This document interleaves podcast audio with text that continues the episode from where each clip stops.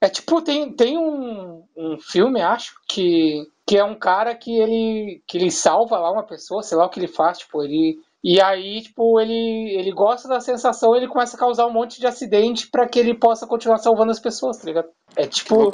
Eu sou tipo isso, tipo. Eu gostei da sensação de, de, de salvar a gente da crise, então eu vou continuar causando crise para poder continuar salvando a gente. Programa. Saque do goleiro!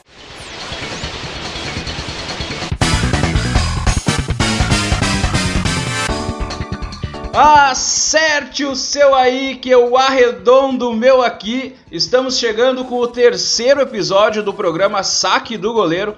Eu sou Lucas Amaral e este é o seu podcast que fala da dupla Grenal.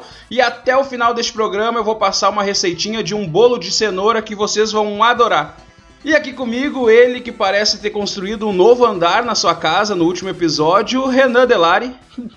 Qual é, qual é, qual é, pessoal? Agora depois da construção de um novo andar na minha casa, minha casa agora tem um andar.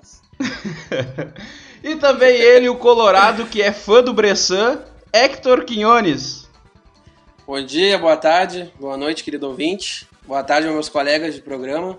E também boa tarde para o meu maior rival aqui no estado, que é o empate. Esse já é o nosso terceiro episódio, mas nunca é demais explicar. Para quem não sabe, o nosso podcast tem como objetivo comentar as notícias da semana da dupla Grenal. E o coronavírus tem atrapalhado a gente de fazer isso, então nós estamos comentando sobre os jogos históricos da dupla. A gente já falou da Libertadores de 2006 do Internacional e da Libertadores de 2017 do Grêmio. E para essa semana a gente preparou um programa especial sobre o Grenal do fim do mundo aquele Grenal que fez com que a gente esteja até hoje trabalhando de home office com moletom e pijama, o Grenal da fase de grupos da Libertadores deste ano. E eu gostaria que o Renan lembrasse sobre o Grêmio, como é que o Grêmio entrou, começou na competição, Renan? Bom, o Grêmio chegou à Libertadores após terminar o Campeonato Brasileiro de 2019 na quarta colocação. Não teve muita, muitas dificuldades, já que os concorrentes mais abaixo na tabela não pareciam estar muito afim de se classificar para a competição. Um ficava jogando para o outro e assim o Grêmio ficou tranquilo no quarto lugar. Poderia ter ido melhor e disputado o título, mas teve inúmeros tropeços bizarros, tanto com titulares quanto com reservas. Então o quarto lugar ficou de bom tamanho. E entre esses tropeços bizarros, a gente lembra lá bem no início do campeonato, quando o Grêmio tomou o 5 a 4 do Fluminense na Arena, que havia saído ganhando por 3 a 0 4 a 0 e conseguiu tomar a virada. Uh, na Libertadores 2020, o Grêmio estreou na Colômbia contra o América de Cali e venceu por 2 a 0 sem muito sofrimento. Gols do Vitor Ferraz e do Matheus Henrique. Estreia normalmente é nervosa, né? Ainda mais estrear fora de casa. E então foi um ótimo resultado que o Grêmio conseguiu, né? Com certeza, e até como eu havia falado em um dos programas anteriores, o Grêmio vem nos últimos anos de grandes atuações fora de casa, até melhores do que jogando em casa. Então, de certa forma, não foi um resultado tão surpreendente ser construído de maneira tão tranquila. E Hector, lembra aí para nós é, como é que foi a chegada do Internacional à Libertadores deste ano? Então, ano passado o Inter foi do céu ao inferno, né? chegou na final da Copa do Brasil, aí perdeu aquela partida patética contra o Atlético Paranaense no Beira-Rio, e depois daquele jogo só foi decaindo e terminou o Campeonato Brasileiro em sétimo, né? e junto com o Corinthians foi os times brasileiros que foram para pré-pré-Libertadores, né? que atualmente tem três fases antes da fase de grupos. Os brasileiros não entram na, na primeira, né? Na, então o Inter na segunda foi enfrentar a Laú no Chile. Né? É, o primeiro jogo o Inter segurou um empate e quando trouxe para o Beira Rio é, venceu a, a partida por 2 a 0 na terceira fase, o Inter pegou o Tolima, né? assim como na fase anterior, o Inter fez a primeira partida fora do, de Porto Alegre, só que dessa vez na Colômbia. Foi o mesmo placar, 0 a 0 né? Quando veio para Porto Alegre, venceu pelo placar mínimo de 1 a 0 e garantiu a classificação para a fase de grupos. Na, na fase de grupos, a estreia do Inter foi no Beira-Rio, uma vitória tranquila de 3 a 0 contra a Católica. Teve até chance de fazer mais e chegou assim então para pro Granal na Arena. É, tem que jogar essa pré-pré-Libertadores, é, tem os prós e os contras, né? É, tu tem tempo pro teu time entrosar, porque o Internacional é, veio com um técnico novo, jogadores novos é, que tentaram montar um time realmente pro Cudê, né? Sim. E tu acha que o Internacional foi bem na pré-Libertadores, na pré-pré-Libertadores ali, pré-Libertadores? Sim. Tu acha que o Internacional foi bem ou que, tipo, jogou só para passar de fase mesmo?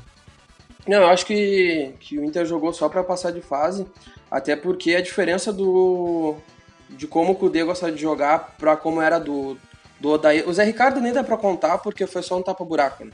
Como o Inter jogava com o Odair e agora do Cudê é totalmente diferente. Então, justamente por causa dessas fases de, de pré-Libertadores, não teve tanto tempo para o Cudê implementar o estilo dele de jogo. Então, acho que o Cudê só armou um time para passar de fase mesmo. E aí, a partir de passar, uh, botou o jeito dele jogar mesmo. Mudou jogadores de posições, tirou o Lindoso do time e botou o Edenilson centralizado. Aí eu acho que aí é o, é o Inter mais próximo de como o Cudê queria, quer jogar, né? Ano passado uh, se falava muito em Grêmio e Inter se enfrentarem na Copa do Brasil e na Libertadores, mas infelizmente isso não aconteceu. Acabou acontecendo esse ano e, pelo que a gente pode lembrar, foi a última coisa que aconteceu no mundo antes de, eu acho, eu acho que justamente por causa disso não é infelizmente que não teve na Libertadores. Se um na final, né? Semifinal da Libertadores, final da Copa do Brasil. Imagina se um Grenal de fase de grupos já deu o que deu, né? Acabar o futebol aqui na, na América do Sul. Imagina se fosse uma semifinal de Libertadores ou final de Copa do Brasil. Para tentar manter as emoções de vocês controladas, eu vou separar o nosso episódio em pré-briga e pós-briga. Porque se a gente comentar sobre tudo, eu sei que vocês vão estar brigando daqui a 10 segundos. Então eu queria começar com o Hector, é, falando sobre a partida mesmo, Hector. É, pra ti, quem é que foi melhor no primeiro tempo? Não, eu acho que, que o Inter foi melhor, teve mais posse de bola, uh, teve mais chance clara de gol. O Grêmio teve só uma primeira chance no bem no começo do, do jogo, né, aos quatro minutos com um escanteio que o o Diego Souza cabeceia e o Lomba faz uma, uma boa defesa, né? Concorda com ele, Renan? Eu discordo um pouco. Acredito que as melhores chances sim foram do Inter, porque foram só três: a cabeçada do Diego Souza, o chute de fora da área do Edenilson, que o Vanderlei espalmou, inclusive foi a única defesa do Vanderlei no jogo, e a jogada que o Bosquilha saiu cara a cara com o Vanderlei, tentou cavar e errou de uma maneira até bizonha. Essa foi a melhor chance do Inter no jogo, na real. Uh, nessa partida a gente teve algumas mudanças né, nos, times, nos dois times. O Caio Henrique, dá para se dizer que teve a estreia dele pelo Grêmio. Uh, o Grêmio também está com essa nova nova maneira de jogar com três volantes, porque o Thiago Neves ainda não engrenou. O Jean-Pierre voltou de, de lesão também nessa partida. E o Internacional ele foi sem o D'Alessandro, né? Que foi também uma grande surpresa para essa partida. E também tirou os, os dois volantes, os dois primeiros volantes que, que tinham na, na, na equipe. É, dá para se considerar que essas mudanças talvez também atrapalharam o bom desenvolvimento dos times, já que os dois estavam é, com, com, novas táticas, né? Estavam com, com novas ideias de jogo. É, acho,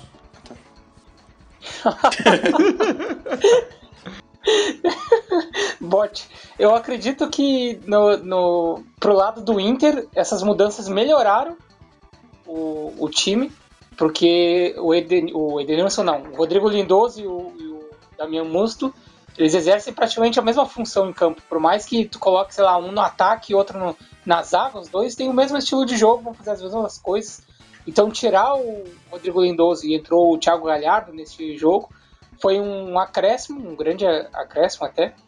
Tornou o Inter mais competitivo e mais, mais completo, eu diria, com, com mais qualidade e mais variedade de, de jogadas possíveis. E no caso do Grêmio, no caso do Grêmio piorou, porque o Caio Henrique entrou e entrou como um, um juvenil, como um garotinho, jogou muito mal essa partida.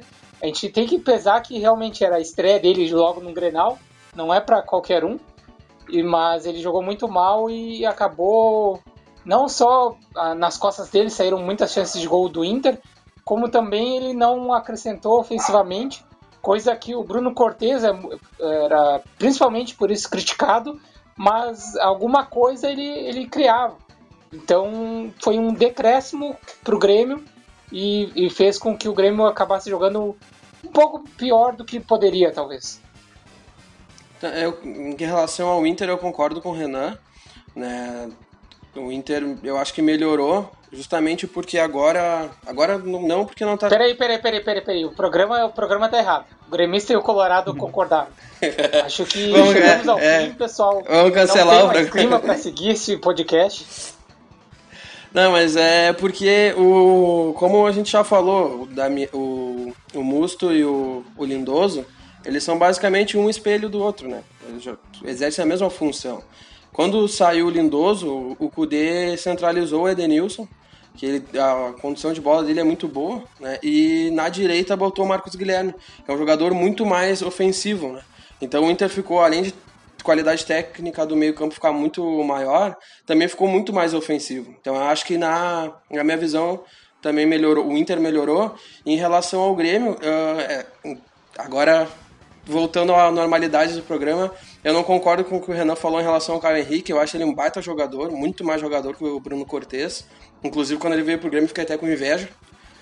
Uh, e o, o Maicon, que uma função mais ofensiva, mais como um meia, já que o Thiago Neves ainda não, não estreou. É, eu acho que ele vai muito bem porque ele tem muita qualidade com a bola no pé. Né? Não tem tanta velocidade, intensidade, mas ele sabe jogar. Eu odeio ele, mas ele sabe jogar. Então eu acho que até nisso tava os dois uh, times melhores. Quanto ao Caio Henrique, eu vou deixar minha opinião mais tarde no programa. pois é, porque o, o Hector é, falou que sentiu inveja da vinda do Caio Henrique, mas já acabou essa inveja, né? Porque o Caio Henrique durou pouco tempo no Grêmio, já voltou para o Atlético de Madrid. É verdade, né? É, vamos então comentar sobre o segundo tempo e que teve pouco futebol antes da briga, né? Eu não, não, não lembro de nada marcante. O que ficou marcado, Renan, do segundo tempo para ti antes da briga? Na verdade, hoje eu vim aqui para discordar. É para isso que eu tô aqui no programa. Eu discordo do que tu falou. Acredito que o segundo tempo foi melhor, até bastante melhor do que o primeiro, e o primeiro não foi ruim. Uh, mas é importante citar, antes de tudo, um. Esse programa um tá muito errado, eu tô concordando muito com o Renan. Tá muito errado esse programa. é necessário, antes de tudo, citar uma coisa que aconteceu no intervalo. O Wendel precisou sair, lesionado, e, e entrou o Moisés. O resto é história. Mas a primeira chance do segundo tempo foi do Grêmio com o Everton, que foi lançado, dibrou o Cuesta e na hora da finalização foi bloqueado. Aí a segunda chance também foi do Grêmio, e um cruzamento do Vitor Ferraz e cabeçada para fora do Alisson. Aí a terceira chance do segundo tempo também foi do Grêmio. O GPR bateu de longe, quicando, e o Lomba defendeu para o lado e ainda correu para evitar o rebote do Everton. Depois ele ficou uns 5 minutos ali deitado no chão, mas a gente deixa isso de lado. Eu acho que, o Renan, só... eu acho que o Renan tá esquecendo algumas coisas, mas tudo bem. No começo não, essa do, é a versão do... do... Renan, depois a gente, a gente dá um tempo pra te falar a tua versão. Tá, não, tranquilo. Versão totalmente imparcial. É bom deixar claro que eu tenho compromisso sempre... com a verdade. Eu sempre sinto. Isso, programa. O programa tem compromisso com a verdade. Só Seja ela de quem minutos... for essa verdade, né? Só aos 23 minutos o Inter foi ameaçar com o chute colocado do Edenilson na trave. Essa foi a primeira bola na trave que o Inter colocaria no jogo. Dois minutos depois, o PP, já em campo, fez uma. Não sei porquê, mas eu acho que alguma coisa chata vai acontecer com o PP no jogo. Eu tinha essa impressão. Ele fez uma jogadaça e quase fez um golaço, mas Marcelo Lomba fez outra grande defesa. E ainda tiveram dois lances também, um no primeiro tempo e outro no segundo, que o Lomba precisou jogar de líbero para evitar o gol do Grêmio em lançamentos que deixariam os atacantes sozinhos. Aos 34 minutos, veio a segunda bola que o Inter colocaria na trave. Tabela linda do Bosquilha com o Guerreiro, o Caio Henrique, tal qual um garotinho juvenil, entrou faceiro na jogada, e o resultado foi o Bosquilha entrando sozinho e de perna direita carimbando a trave. Aos 38 minutos, a melhor chance do jogo garoteada do Bruno Fux, que esse não entendo porque roubou a vaga do Rodrigo Moledo de titular. Entregou a bola no pé do Everton, o Everton lançou para o Luciano se consagrar. Ele tentou encobrir o Lomba e errou. Serei obrigado a falar um palavrão aqui neste programa. Luciano, seu bobalhão! Pronto, falei. E... Seu bananão! E aí depois aconteceu lá um outro esporte no meio do futebol que aí a gente vai comentar logo, logo após a opinião do, do querido Hector. Antes, antes eu quero ouvir o que o Hector concordando contigo.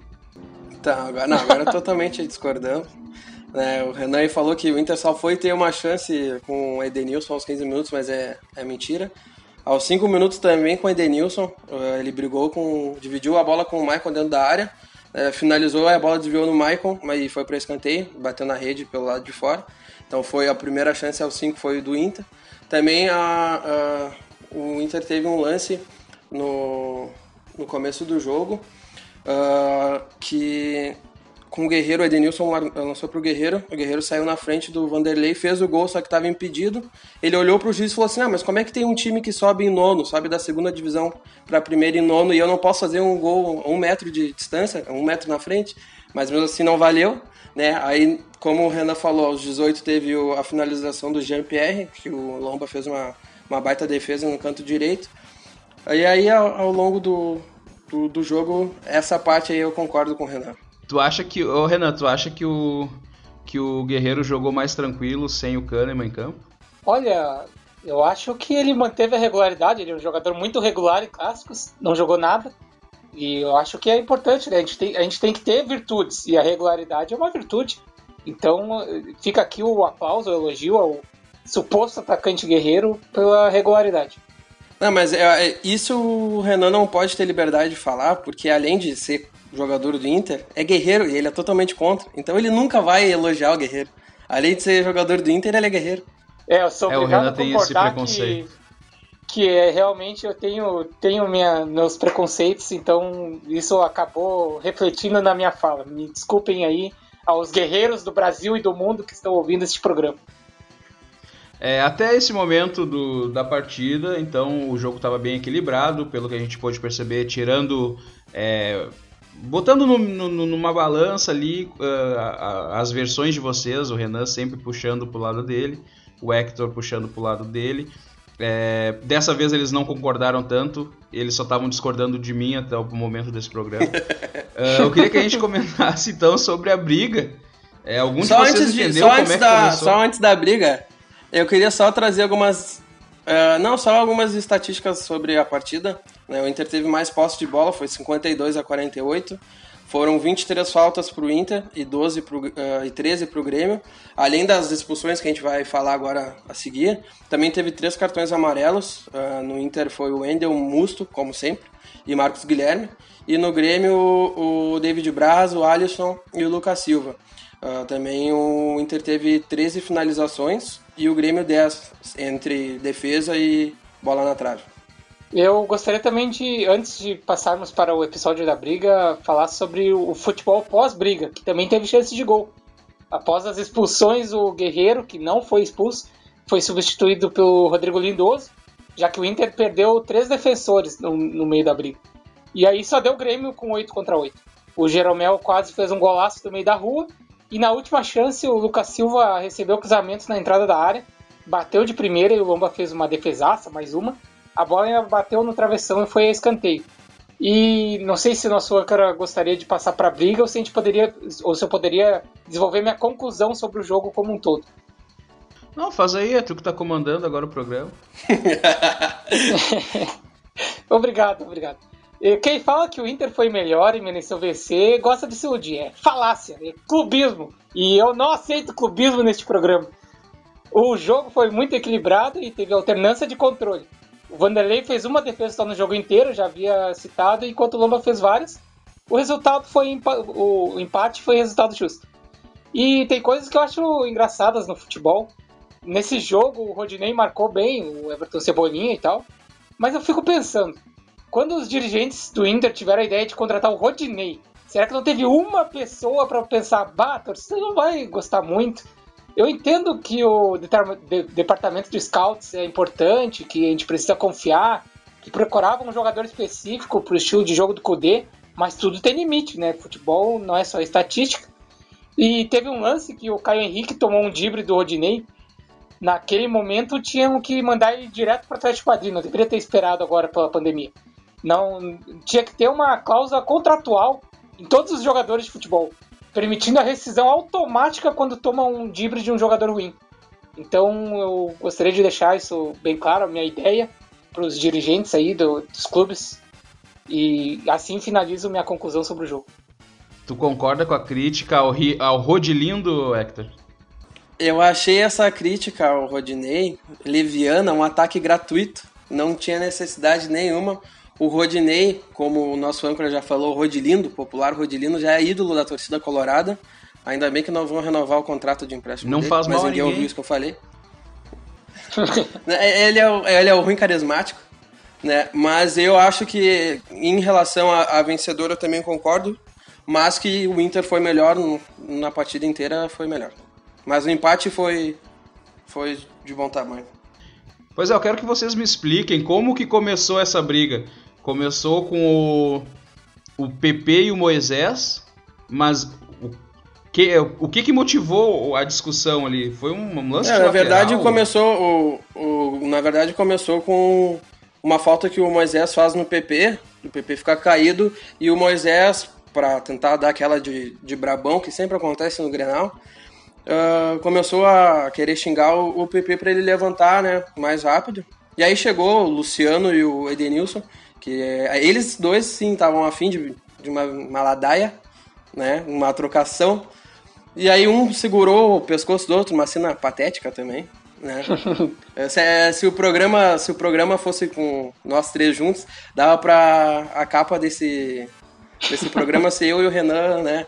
se- copiando essa, essa imagem, né? sempre com muito respeito, claro. E aí, a partir disso, começou a, aquela mata-cobra pra tudo que é lado, empurrão e Quando a gente fala de briga em Grenal, a gente sempre é, presta atenção um pouco mais no D'Alessandro, né? Como é que o D'Alessandro se comportou nessa O briga? D'Alessandro ele já tá velhinho, ele fica só analisando, é que nem o Mr. Miyagi, só manda as pessoas fazer, né, os alunos como que tem que brigar. Mas o, o que mais me surpreendeu na, nessa briga é que o Inter tem no elenco um dos argentinos mais sem sangue da história, que é o Sarrafiori. Eu particularmente não gosto dele, mas mesmo assim sendo o argentino mais sem sangue, até ele brigou, deu. Aí eu acho que ne- nessa parte acho que o, o meu colega Renan gostou, porque ele deu um, um empurrão de malandro no, no Caio Henrique, jogou o Caio Henrique longe. Né? Também a gente tem que ah, pontuar. Mas eu queria fazer, eu queria fazer um comentário sobre isso, porque é muito fácil tu, tu chegar pra derrubar um jogador que tem como, como no nome Caio. Então é muito fácil derrubar um cara que no nome ele já cai. Então isso aí não, não é mérito. Ele escolheu já previamente e, e fez o ato tentando se consagrar. Mas aqui a mim ele não engana. O comentarista atento ele não engana. A outra coisa bonita também nessa, nessa briga, como a gente já falou, foi o Paulo Miranda apanhando para todo mundo, tomando de soco, a cotovelada, chute, canelada de todo o elenco do Inter. Né? A expulsão do, do Praxedes, que ninguém sabe por quê. Que ninguém conhecia ele, pra, Que acho né? que era a intenção era, era expulsar outro, né? É. Nem era ele. Até porque ninguém conhecia ele. Quando veio, isso foi até bom pra carreira dele, que agora as pessoas sabem quem ele é. Né? E também o, o Jean-Pierre não querendo encarar o Bruno Fux tomando um apavoro, que foi também a coisa mais linda. Uh, o meu amigo Hector aqui, meu querido amigo, ele citou duas inverdades agora. Porque a primeira é de que eu reassistindo o jogo percebi que o Prachedes foi expulso justamente sim, porque é com ele que o Caio Henrique discute, e até o Caio Henrique estava mais exaltado que ele, mas foi entre os dois uh, a discussão. E o juiz até olha clara, claramente, apontado por algum bandeira, enfim, uh, pro número do jogador e acha o número que seria do Prachedes, então expulsa ele. E a outra em verdade é sobre o GPR fugir da briga. Muito pelo contrário, ele ficou encarando e rindo do, do Bruno Fux com as mãos fechadas, porque eu, eu confesso que eu, na situação do GPR, também ficaria rindo, porque é muito engraçado um colono tentando chamar outro, outra pessoa pra briga. O colono, ele já é uma pessoa assim que, que ele é engraçado naturalmente. Então ele querendo briga e irritado, ele é mais engraçado ainda. Então eu, no lugar do GPR, estaria apenas rindo e, e, e visualizando a, a cena que estava na frente dele. Uh, eu queria só que a gente também relembrasse as escalações da, dos dois times, porque a gente tá falando um monte de nome de, de jogadores aí e não dá mais para saber quem começou, quem entrou no jogo, então eu vou passar aqui para vocês. O Grêmio foi a campo com o Vanderlei, Vitor Ferraz, Jeromel, David Braz, Caio Henrique, Lucas Silva, Matheus Henrique, Maicon, Alisson, Everton e Diego Souza, treinador Renato Portaluppi. E o Internacional foi a campo com Marcelo Lomba, Rodinei, Bruno Fux, Vitor Cuesta, Wendel, Musto, Edenilson, Thiago Galhardo, Marcos Guilherme, Bosquilha e Guerreiro, treinador Eduardo Cudê. E aproveitando que eu falei aqui as escalações, nós vamos para o momento. Jogo bonito! Neste quadro, a gente monta um time ideal mesclando as duas equipes e eu vou comparar os jogadores e nós vamos escolher qual o time ideal. Vamos montar o nosso Super Brasil. É, eu vou ler aqui para vocês os, os, jogadores de cada time. Vamos começar pelo goleiro. Uh, Vanderlei e Marcelo Lomba. Quem que tu acha aí que faria parte da nossa super, do nosso Super Brasil, Renan? Muita gente diz que o futebol brasileiro está defasado em relação ao resto do mundo, que o futebol nos outros países evoluiu e segue evoluindo e aqui a gente parou no tempo. Então é importante vir jogadores e treinadores do exterior para renovar nossa mentalidade, estilo de jogo, trazer coisas novas. Eu escolho o goleiro holandês do Grêmio, Vanderlei, que veio fazer esse intercâmbio no Sul e acrescentar na nossa cultura. Além do que, ninguém gosta de lomba, principalmente na subida. E tu, Hector? Então, ao contrário do, do meu colega Renan, o meu voto vai no Lomba, porque assim como ele falou, diferente dele, eu não sou fã de goleiro holandês, então o meu voto vai no Lomba. Então eu já tô vendo que todo esse programa eu vou ter que ficar decidindo que vai ser difícil vocês votarem contra o time de vocês. Uh, neste caso eu escolho o Marcelo Lomba. É, Acho que ele já tem mais identidade com o Internacional do que o Vanderlei tem com o Grêmio. Então, escolho o Marcelo Lomba como nosso goleiro. É, como sempre, a até, gente não combina até antes, porque né? o Lomba veio em um momento de descida, né? a gente nunca combina antes. Tem como um de vocês anotar aí a nossa, nosso time? Então, vamos intercalar. Hoje é minha vez também.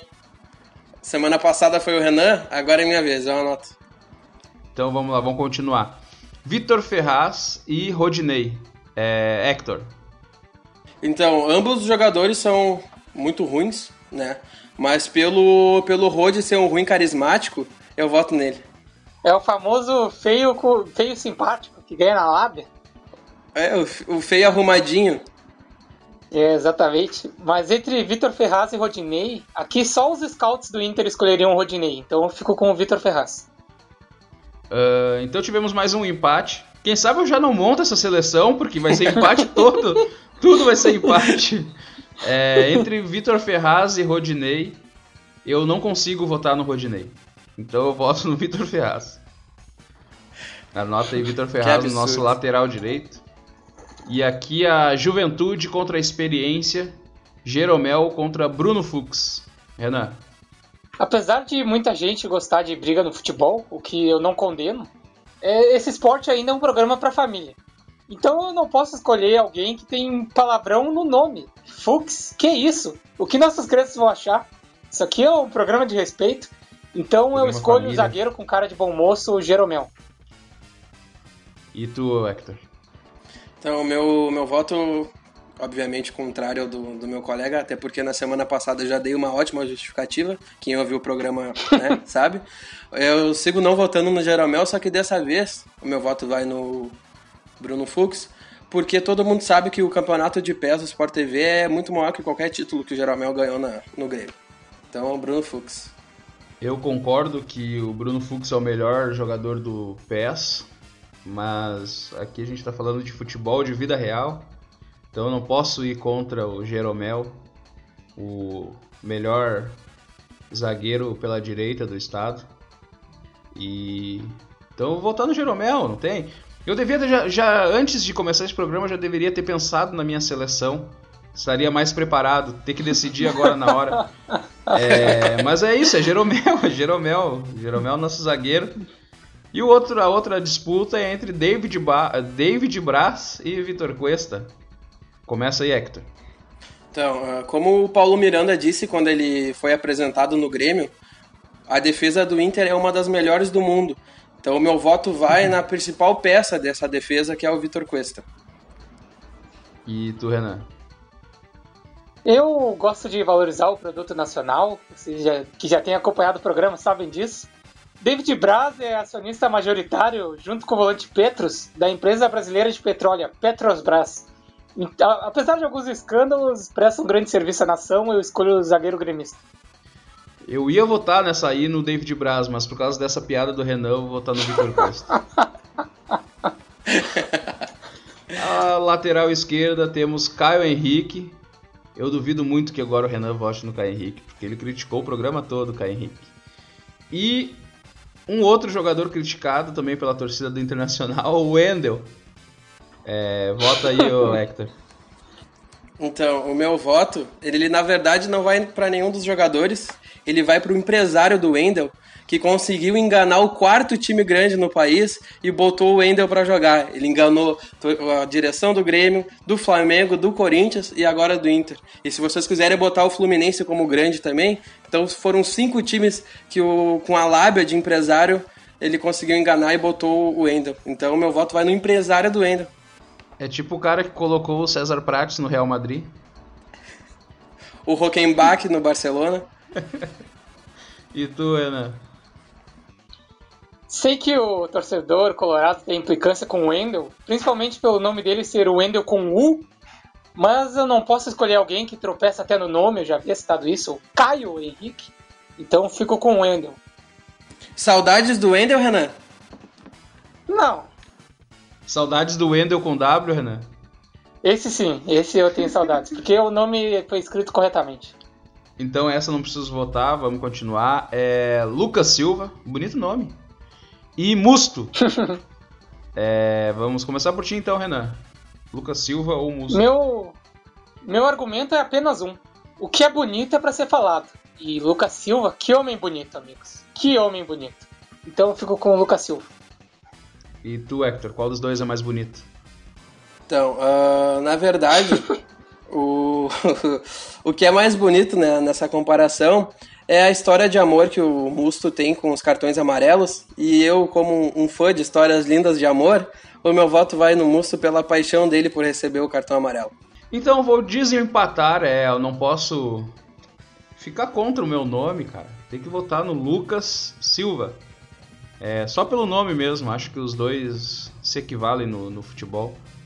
Então, Lucas Silva é o nosso volante, primeiro volante.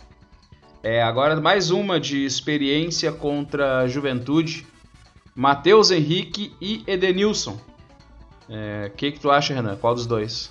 Aqui eu vou escolher, eu, eu, me inspirei aqui no meu colega Hector, que falou sobre bonitas histórias. Eu vou escolher aquele que possui uma história bonita de vida, de persistência. Porque na vida muitas pessoas querem nos rebaixar. Algumas até nos chamam no diminutivo.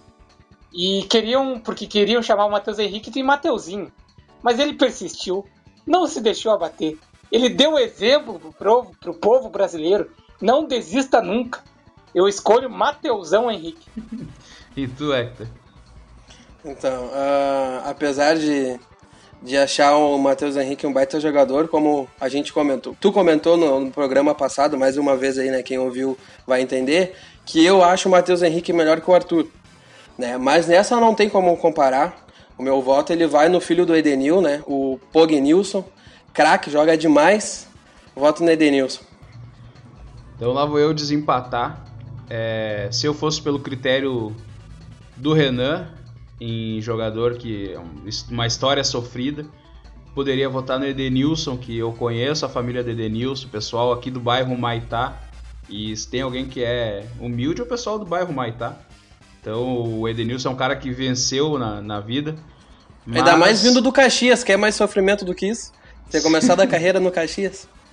Mas é, nesse caso, vou voltar na, na juventude, Matheus Henrique.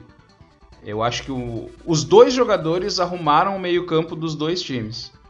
Mas eu estou apostando no futuro do Matheus Henrique, então meu voto. Mas tu, caso, tu, é Matheus Henrique. Henrique. Mas tu não acha que, usando isso que tu falou, era mais difícil arrumar o meio-campo do Inter do que do Grêmio? Então, por causa disso, o Edenilson levaria mais vantagem? É... Sim, Mas os dois arrumaram, é, sim, é os dois arrumaram. manter algo do que mudar algo. Então, se o Edenilson tivesse sido ruim, tipo, ele teria mantido aquilo, o que seria mais difícil. Mas ele arrumou, então ele fez o mais fácil. Não, realmente, eu, eu, eu acho que entre os dois, quem tem mais bola é o Matheus Henrique. Acho que a função do Edenilson é, por o Internacional é muito importante. Mas acho que quem tem mais bola dos dois é o Matheus Henrique. E entre esses dois eu escolho o Matheus Henrique. Que absurdo. E agora, entre Michael e Thiago Galhardo. É, Hector. Então, o meu voto ele vai muito por medo. Medo de ser processado, como o Michael tá fazendo com todo mundo. Né? Processou o São Paulo agora por uh, adicional noturno. Então meu voto vai no Michael só com medo dele me processar por não votar nele. Jogar de noite é desumano. É, e tu, Renan? Aqui eu vou escolher por demérito. Torcedor gremista não pode jamais escolher alguém com o nome Galhardo. Então fico com o Capitão Michael. uh, entre esses dois, eu gosto muito do futebol dos dois. E. É, pelas últimas partidas. Mas a gente entrou em consenso, a gente votou no Michael. ah, é? Ah, eu achei que ele tinha votado. Eu tô sentindo um clima de rivalidade entre o âncora e o Renan. Todo programa eu acabo esquecendo do, das coisas que envolvem o Renan. Ah, Mas Lucas, eu, eu quero ouvir a tua cara. opinião e o público vida. quer ver. Eu quero ouvir a tua, a tua opinião e o público também. Então, por favor. Não, eu gostaria de votar no Galhardo. Então o Galhardo fica com um voto, pelo menos. Porque o Galhardo é um bom jogador, tem um grande futuro. É um jogador que cairia bem tanto no como caiu no Inter e cairia bem no Grêmio também, porque ele poderia fazer aquela função do Alisson no Grêmio.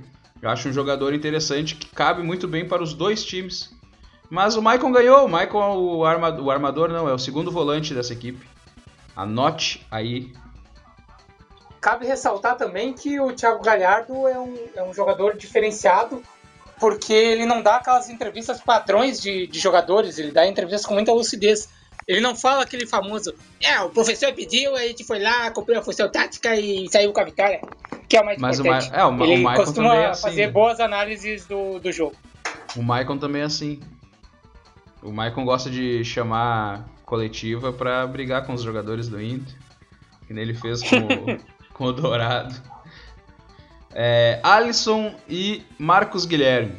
Ó, uma boa disputa aqui. O que, que tu acha, Renan? Eu gosto quando as pessoas homenageiam seus pais. Eu prezo pelo amor à família, eu cito aqui que a gente deve ter respeito para essa instituição família. E quer gesto mais bonito do que abdicar de seu próprio nome para ser conhecido como filho do fulano? Então eu vou escolher o filho de Ali, Alisson. E tu, Hector?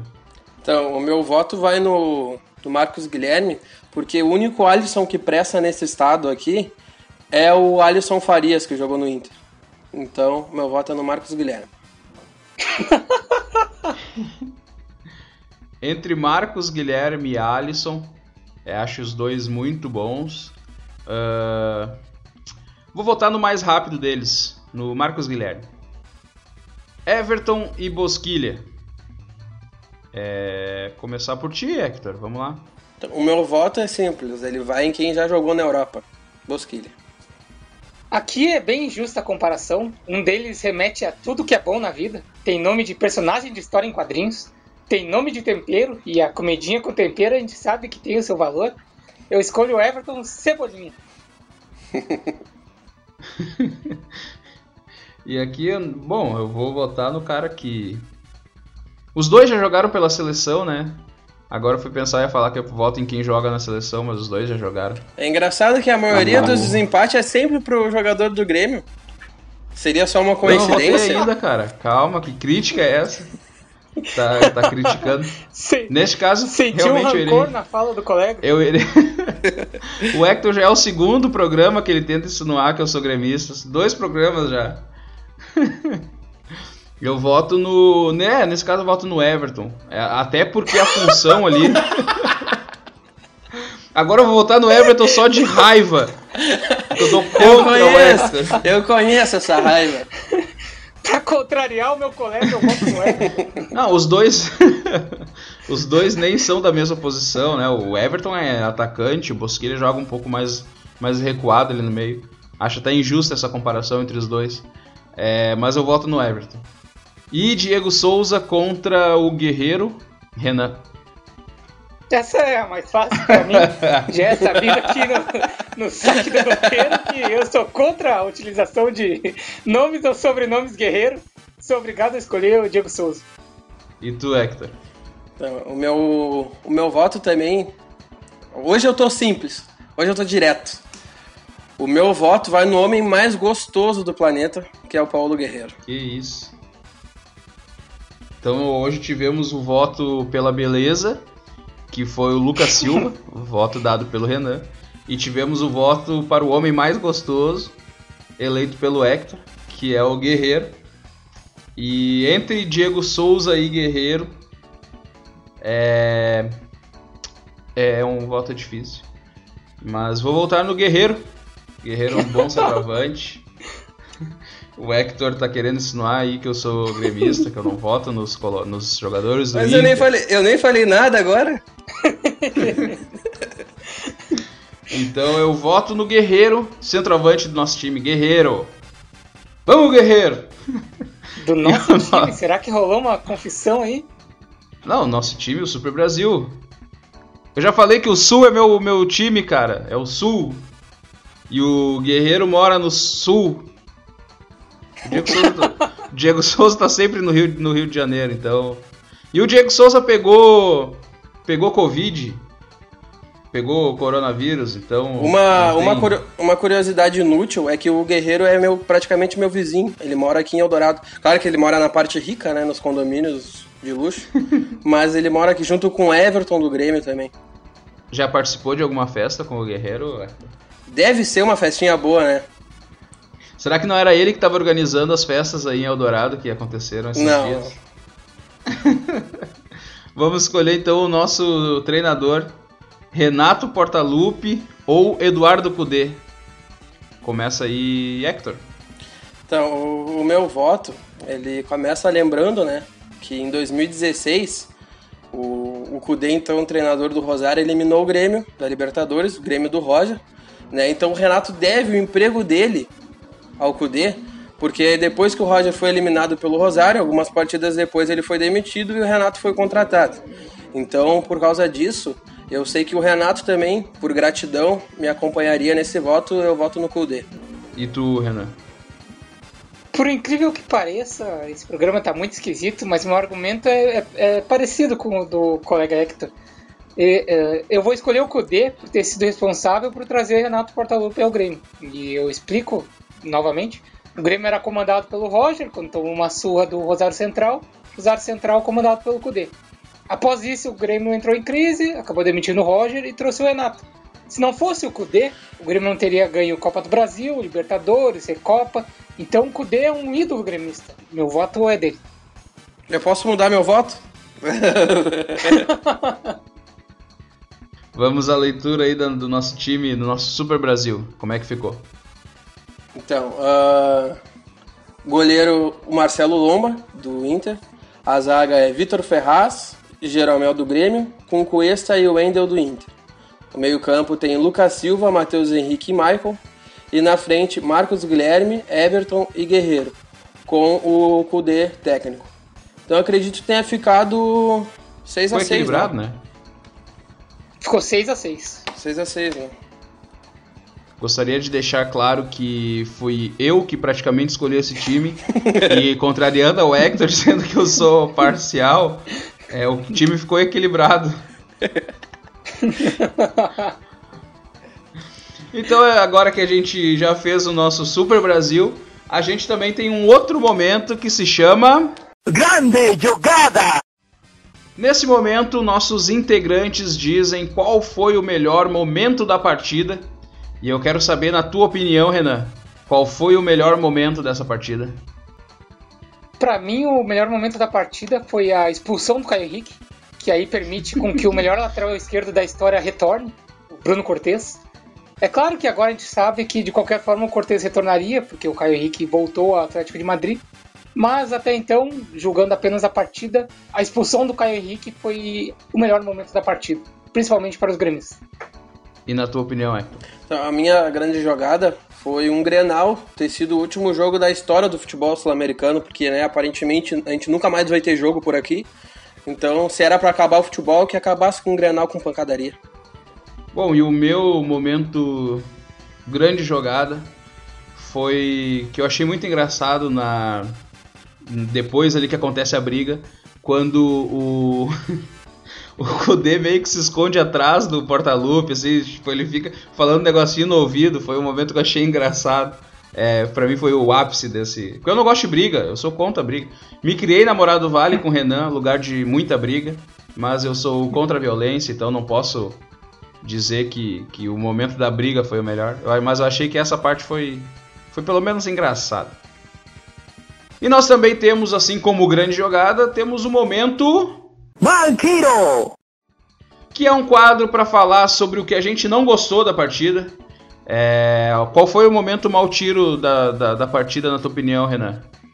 Para mim, o mal tiro foi o Moisés. Porque um cara com nome bíblico, que deveria trazer a paz, entrou em campo e trouxe a guerra. Então, para mim, esse é o mal tiro do, da partida. E tu, Hector? Então, eu poderia falar algum lance da, da briga, mas para mim nada pode ser pior do que transmissão pelo Facebook, André Henning narrando e Ale Oliveira comentando. Não tem nada pior do que essas três coisas. Então, meu momento mal tiro, na verdade, são três. Transmissão Facebook, André Henning narrando e Ale Oliveira comentando. Olha aqui, eu, eu tenho que anunciar eu tenho que anunciar minha retirada do programa porque eu não suporto mais concordar com o Hector. Então, para mim, já, já chegou ao cúmulo, não consigo mais. Tu concorda as três coisas, Renan? Concordo com as três coisas. Principalmente quanto ao suposto comentarista Ale. eu queria deixar um abraço pro André Henning e pro Ale Oliveira, eu gosto deles. Então, tamo junto, gurizada. Eles assistem o programa, vocês sabem disso, né? Eles ouvem o programa. Depois o, depois o âncora não Perdão. sabe porque cultiva o ódio de, diante do, dos outros integrantes, né? Mas enfim. É, o meu momento mal tiro foi que quando tava sete jogadores em campo, o Grêmio que já jogou com sete jogadores em campo conseguiu fazer gol. Fiquei triste que esse jogo não teve gol quando estavam sete contra sete. Ainda mais que o Grêmio tinha o Jean Pierre que tinha sido muito criticado é, durante a sua recuperação da lesão, que falavam que ele estava jogando futebol 7 teve a chance de mostrar por que, que ele jogava futebol 7 durante a sua recuperação e fazer uma grande. mudar a partida, não mudou. Então esse para mim foi o, o mau tiro da partida. Impressão minha e a gente tá chegando ao final. Ou, ou impressão minha ou o âncora ficou triste que o Grêmio não venceu a partida? Não, fiquei triste que não teve gol. fiquei triste que não teve gol de nenhum dos lados. Poderia colocar mau tiro também o Bosquilha, que teve a chance de fazer o gol e bateu para fora não conseguiu encobrir o, o, o, Vanderlei. Essa eu vou deixar passar. E a gente está chegando neste programa bem polêmico em que todos estão tentando mostrar para qual time eu torço. E isso não tem importância alguma. Estamos é, chegando aqui ao momento arroba Pedrinho, que é o espaço para você que nos ouve deixar a sua mensagem, opinar sobre o último programa, é, sobre o tema deste programa, ou simplesmente nos xingar então eu queria saber aí o que, que tem de, de comentário, Hector. Então, como quem ouviu já o, quem ouviu o último programa sabe qual foi a minha explicação para não votar no Jeromel, hoje eu trago o comentário da senhora minha mulher, né, minha namorada, Tainá Santos. Uh, como ela foi citada no voto, foi aqui a, a réplica dela. Né, ela fala, começa falando sobre o, o programa em si né? Ela fala assim: ó, ah, particularmente esse episódio foi melhor, mais agradável aos meus ouvidos e ao meu coração. Ela é, obviamente, gremista. Né? Obrigado por lembrarem das conquistas da nossa dupla, dupla Grenal. As do Inter a gente finge que nem aconteceu. Queria dizer também que achei a narração dos lances de gol um tanto que amargurada, com um tom, um tom de tristeza, talvez até inveja. E sobre o Jeromel, eu achei uma afronta, porém obrigada pela lembrança. Meu gosto é bem duvidoso mesmo, eu diria até que exótico. Parabéns pela naturalidade com que conduzem o programa, fazendo com que nos sentimos parte e entre amigos. De desejo muito sucesso. Então, né, aí a, a, crítica da minha namorada, né, a minha beleza. Sabe que eu não achei crítica, Hector? Achei um comentário bem lúcido. É, hoje, hoje, nesse programa, estou te tirando. Estou decidindo que tu é o meu. meu é minha discórdia deste programa. Então eu concordo com tudo que ela falou.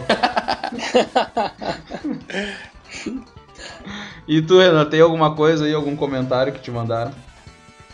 O ouvinte Dado Nogueira, a minha querida Ponta Grossa, o Triângulo das Bermudas porto-alegrense, ele soube, uh, através das redes sociais, qual seria o tema, que seria sobre o Grenal. Ele comentou que muita gente dizia que é aquele Grenal da Libertadores selaria o Apocalipse, ou a Copalice, e de fato vimos o que aconteceu depois, sem futebol e pandemia. Então, de fato, o Grenal cumpriu seu propósito. Aquele jogo foi tão grande que tinha capacidade de ser no mínimo três esportes: futebol, UFC e futsal. Foi isso que o amigo Dado Nogueira trouxe. E a gente concorda com ele, realmente foi o último o último evento esportivo, vamos dizer. O Grenal conseguiu acabar com o mundo. Depois disso não tivemos mais nada. Mas tivemos uma coisa boa: o nascimento deste podcast. Sem essa, essa pandemia, nada disso teria acontecido. Então Até temos em relação muito a comemorar. A, isso, a gente vê como o Grenal é muito maior que qualquer clássico no país, porque eu tenho absoluta certeza que não existe um programa para falar só sobre Cruzeiro e Atlético ou sobre São Paulo e Palmeiras, São Paulo e Corinthians. Duvido que em São Paulo, por exemplo, tenha uma rádio Grenal, uma rádio, né, como a Rádio Grenal, tem aqui, que fala 24 horas sobre ruim. futebol. Eu acho que eles têm uma rádio ruim também lá. um abraço para os nossos colegas que trabalham na Rádio Grenal, né? O nosso querido Luciano Coimbra. É, e assim, com este abraço para um ex-colega, encerramos mais um programa Saque do Goleiro. Se vocês gostarem, nos mandem mensagem nas redes sociais. Este programa foi diferente, nossos ânimos estavam diferentes. E eu gostaria que vocês é, deixassem as redes sociais de vocês aí, é, Renan, qual as redes sociais? No Twitter vocês podem seguir o arroba Renan Delari. No TikTok vocês podem me acompanhar com arroba Renan. Na verdade não é arroba, é só pesquisar por Renan Delari. E no Medium, ao contrário dessas outras duas redes em que eu falo bobagem, assim como no programa, no Medium eu falo sério. Então no Medium vocês procurem por Renan Delari. E não deixem de assistir o Renan no TikTok, que é um negócio muito engraçado. Principalmente quando ele grava com o pai e com a mãe dele. Que o pai dele eu acho um dos caras mais. Só de olhar pra cara da, do pai do Renan, já, vocês já vão dar risada. Um abraço pro pai do e Renan. E tu, Hector? Sim, um abraço pro senhor Miyagi. E tu, Hector, quais são as redes sociais? Então, vocês vão me encontrar no Twitter, no Instagram, Facebook também. Uh, procurando pelo, pelo meu nome, Hector Quinones. É tranquilo de achar.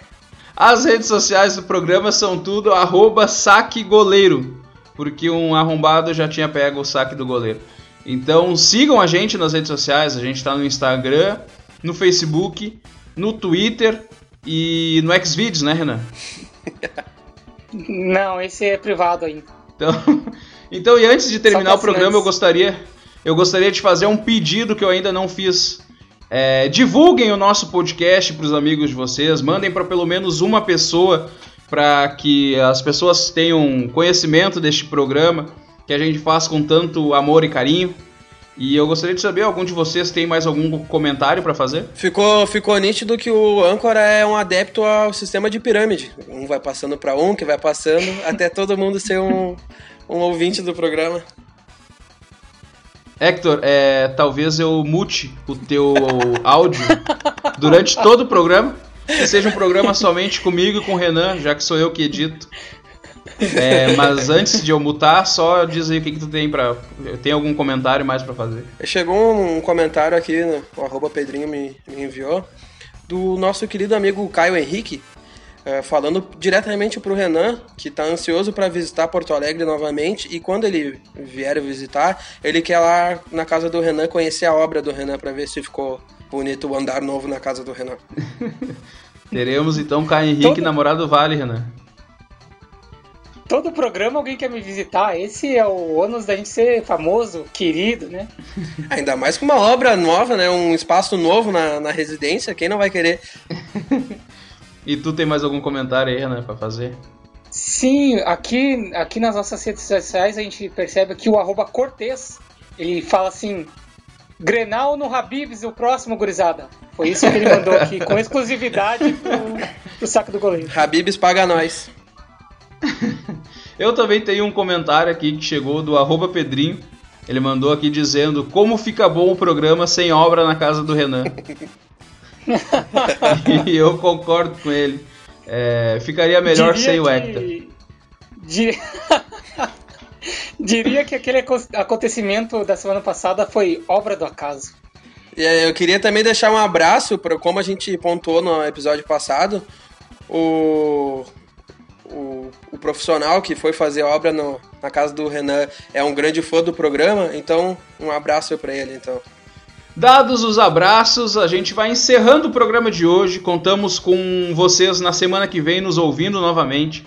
É, nós ainda não temos tema para semana que vem ou já temos? Para já adiantar aqui para quem for ouvir. O tema é descubra. Então nós não Fique temos tema. Nas... Fique de olho nas nossas redes sociais que lá a gente solta as informações e as prévias dos próximos episódios. Exatamente. Isso aí, talvez, talvez seja o primeiro programa já sem o Hector. Nos vemos na semana que vem. Um abraço para todo Eu mundo. Eu estou sendo tchau. silenciado, jamais calarão a minha voz. tchau, tchau. tchau, tchau. tchau. tchau.